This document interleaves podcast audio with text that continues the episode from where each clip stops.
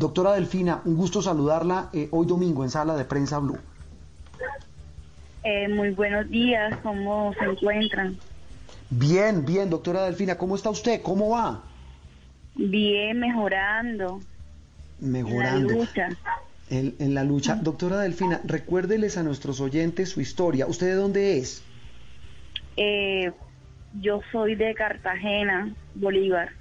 De Cartagena. Eh, ¿Dónde trabaja? ¿En qué hospital trabaja usted? Eh, yo trabajo en una institución de régimen especial, eh, reservo, el nombre, sí, eh, la cual pertenecí al grupo COVID, eh, donde se atendían, se hacía la atención, orientación y aprobación de las pruebas para COVID-19. Mi contagio, mi contagio fue una persona cercana que trabajaba en el grupo la cual tuvo un contacto estrecho, la cual eh, eh, fue mi contagio.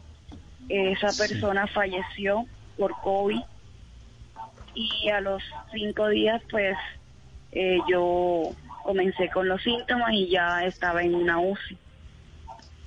¿En qué momento, usted recuerda el mes en que, en que resultó positivo a usted, doctora Delfina? Sí, señor. mis síntomas empezaron un 7 de junio, eh, ya para el 13 de junio ya me encontraba en una UCI de la clínica San José de Torice de Cartagena y ya había un reporte de una prueba positiva. Doctora, ¿alguna vez temió no, no lograrlo? Sí, muchas veces. En el tiempo que duré en la UCI, eh, muchas veces eh, pensé que no lo iba a lograr. Es más, al personal de salud, pues ya yo les decía que estaba muy cansada, que ya no podía más, que me dejaran descansar. Pero ellos siempre me daban apoyo, optimismo de seguir adelante. Sí, que la dejaran descansar. Eh, doctora Delfina, eh, ¿cómo fueron esos meses? ¿Qué recuerda usted de esos momentos críticos tan complejos eh, en la mitad de esa tormenta, por llamarlo de alguna manera, como fue eh, el haber padecido ese COVID-19? Bueno, fueron, fueron tres meses en UCI. Eh, realmente no me acuerdo mucho. Tengo muchos recuerdos muy vagos debido a que pues a mí me tuvieron que inducir un coma inducido. Eh, eh, debido a que duré un tiempo entubada y luego pasé a, a traqueotomía. Cuando uno tiene traqueotomía, pues uno no puede hablar. Eh, la única comunicación que yo podía hacerle al personal médico era con la expresión de mis cejas, eh, mis ojos, y era la única forma que me podía comunicar con ellos y con mi esposo. Mm. Eh, doctora Delfina, eh, cuando, cuando usted, eh, digamos, está en este proceso, ¿cuándo empieza a ver eh, el proceso de recuperación? ¿Cuándo empieza a decir, oiga, así como la Andreina temió que no lo lograra, ¿en qué momento dijo, lo logré, pasé la prueba? Sí, recuerdo la fecha, un 15 de agosto. 15 de agosto me despiertan y pues al despertarme encuentro al doctor Leonardo Salazar, que es un anestesiólogo, la cual estoy muy agradecida con él. Gracias a él, al personal de la Fundación Cardiovascular de Florida Blanca, eh, eh, sobreviví, me salvaron la vida y ahí pues me estrello con la realidad de, que comienzan a contarme eh, lo que me sucedió y recuerdo porque me dicen, hola Delfina, hoy es 15 de agosto de 2020, te encuentras en Florida Blanca, en la Fundación Cardiovascular, y pues tú superaste el COVID, estás bien, estás mejorando, estás evolucionando. Ahí es donde pues yo entro en shot y comienzan a contarme todo lo que pasó y todo lo que yo viví, comenzaron a mostrarme los videos y todo. Doctora, un poco para, para hacer reflexionar a la gente y que entienda que esto le puede pasar a cualquier persona, eh, quienes no vieron su informe, el informe en el que nuestra compañera Susana Liévano la entrevistó en Noticias Caracol el viernes, usted es una mujer joven, no sé qué, edad tendrá, si me puede decir, eh, y quería preguntarle si usted tenía algún factor de riesgo eh, o algo que de pronto hiciese que su caso haya sido pues tan, tan dramático. Bueno, eh, yo tengo 30 años. Imaginas, muy joven. 30 años, no sufría, bueno, tengo un antecedente que soy asmática. En el momento que pues a mí me pasan al grupo COVID porque yo presto mis servicios como médico en el área de incorporación y pues soy solicitada a apoyar el grupo COVID. Yo informé a mis superiores de que yo era asmática. Eh, de todas maneras, pues eh, todos los médicos estamos expuestos, todas las personas estamos expuestos a este virus y la idea es el autocuidado, cuidarnos. Sí, yo creo que ese, ese, tal vez es el, el mensaje eh, más, importante de, todo este relato tan, tan, tan impresionante y tan, y, tan humano que usted nos hace. Eh, doctora Delfina, ¿usted tiene hijos? No, no tengo. Estoy recién casada. Está recién casada. ¿su, ¿Su esposo a qué se dedica?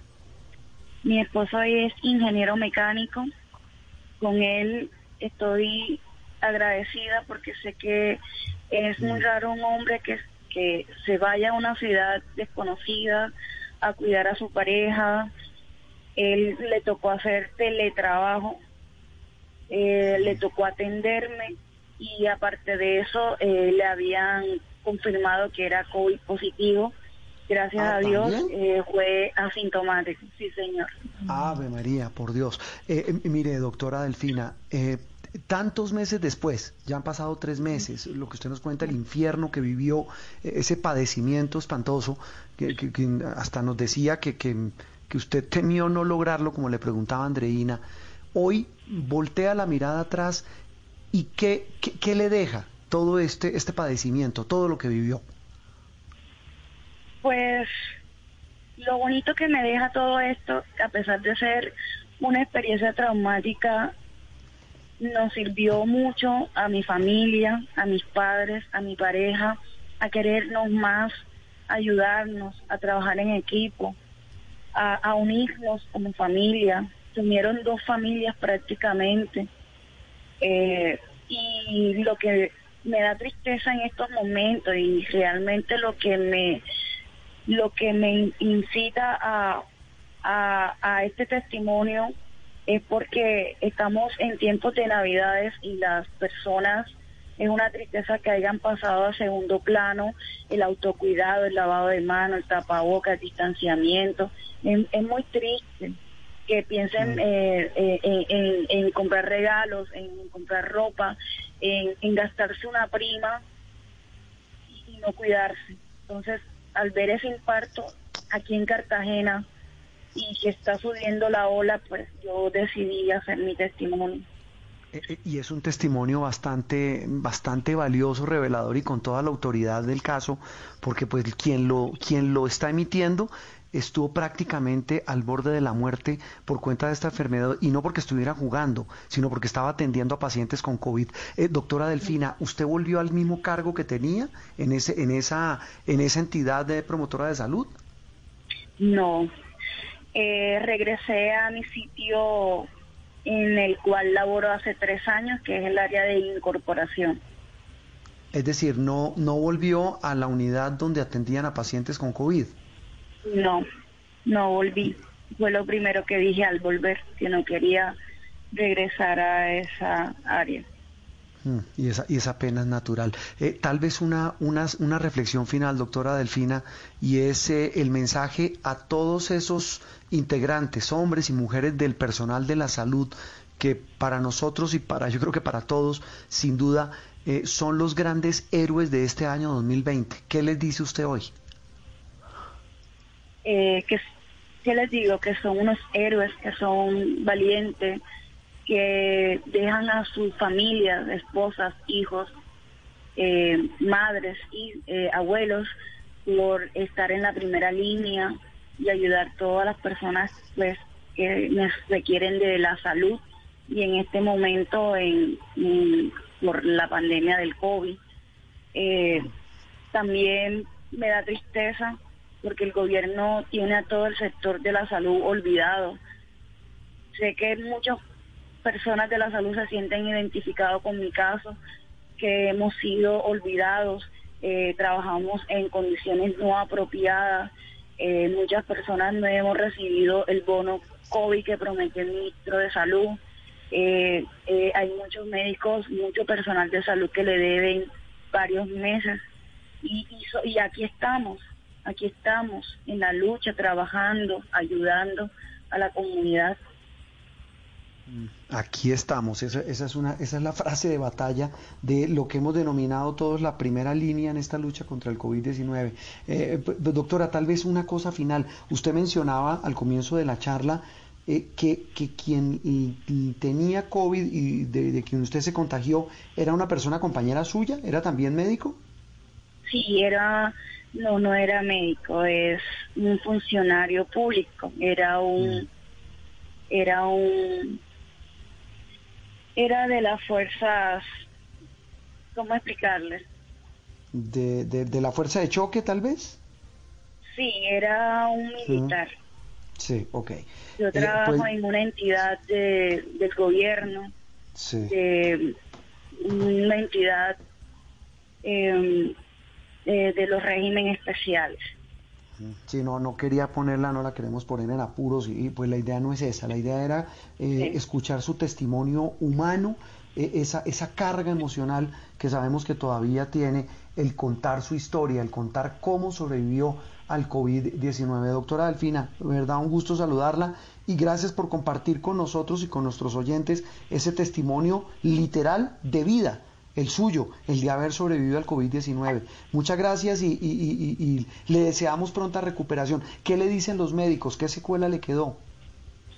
Bueno, eh, quedé con secuelas de por vida, eh, soy quedé hipertensa, quedé diabética.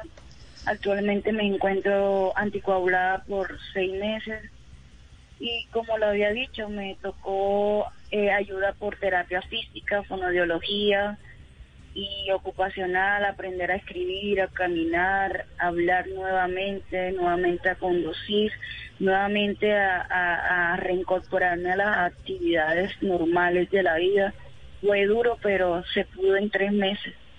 Mm, y tal vez la reflexión, eh, doctora Delfina, es, es que, como usted lo dice, mucha gente eh, pone en riesgo su vida por meterse a sitios eh, donde hay aglomeraciones, por no cuidarse, por no estar pendiente y por no tener esa conciencia de que esto no es ningún juego. Doctora Delfina, un gusto saludarla, la dejamos descansar. Feliz resto de domingo. Listo, que esté muy bien, gracias a ustedes. Delfina Polo, una médica cartagenera que estuvo al borde de la muerte tres meses, Andreina, tres meses en una unidad de cuidados intensivos, eh, un testimonio que se resume en una cosa, ella dice, quise hablar, para decirles a esos que están saliendo a la calle, que están saliendo de compras sin tener las precauciones, que salen a, reuniones sociales en estos días de Navidad sin ningún tipo de cuidado, a decirles que esto no es un juego, Andreina. Y además reiterar que es una persona muy joven y, y es una persona que era sana. O 30 sea, años. 30 años una persona sana es, es, quiere decir que eso le puede pasar a cualquier persona. Ese, ese cuentico de que eso solo le pasa a la gente mayor y yo no vivo con mis abuelos y yo no tal, y, y, esa falta de mm. responsabilidad es una ruleta rusa muy, muy peligrosa una ruleta rusa que muchos no han entendido que nos puede costar simplemente la vida o en el caso de esta doctora unos cambios radicales y unas secuelas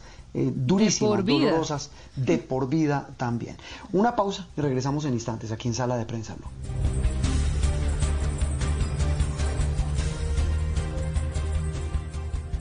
Estás escuchando Sala de Prensa Blue.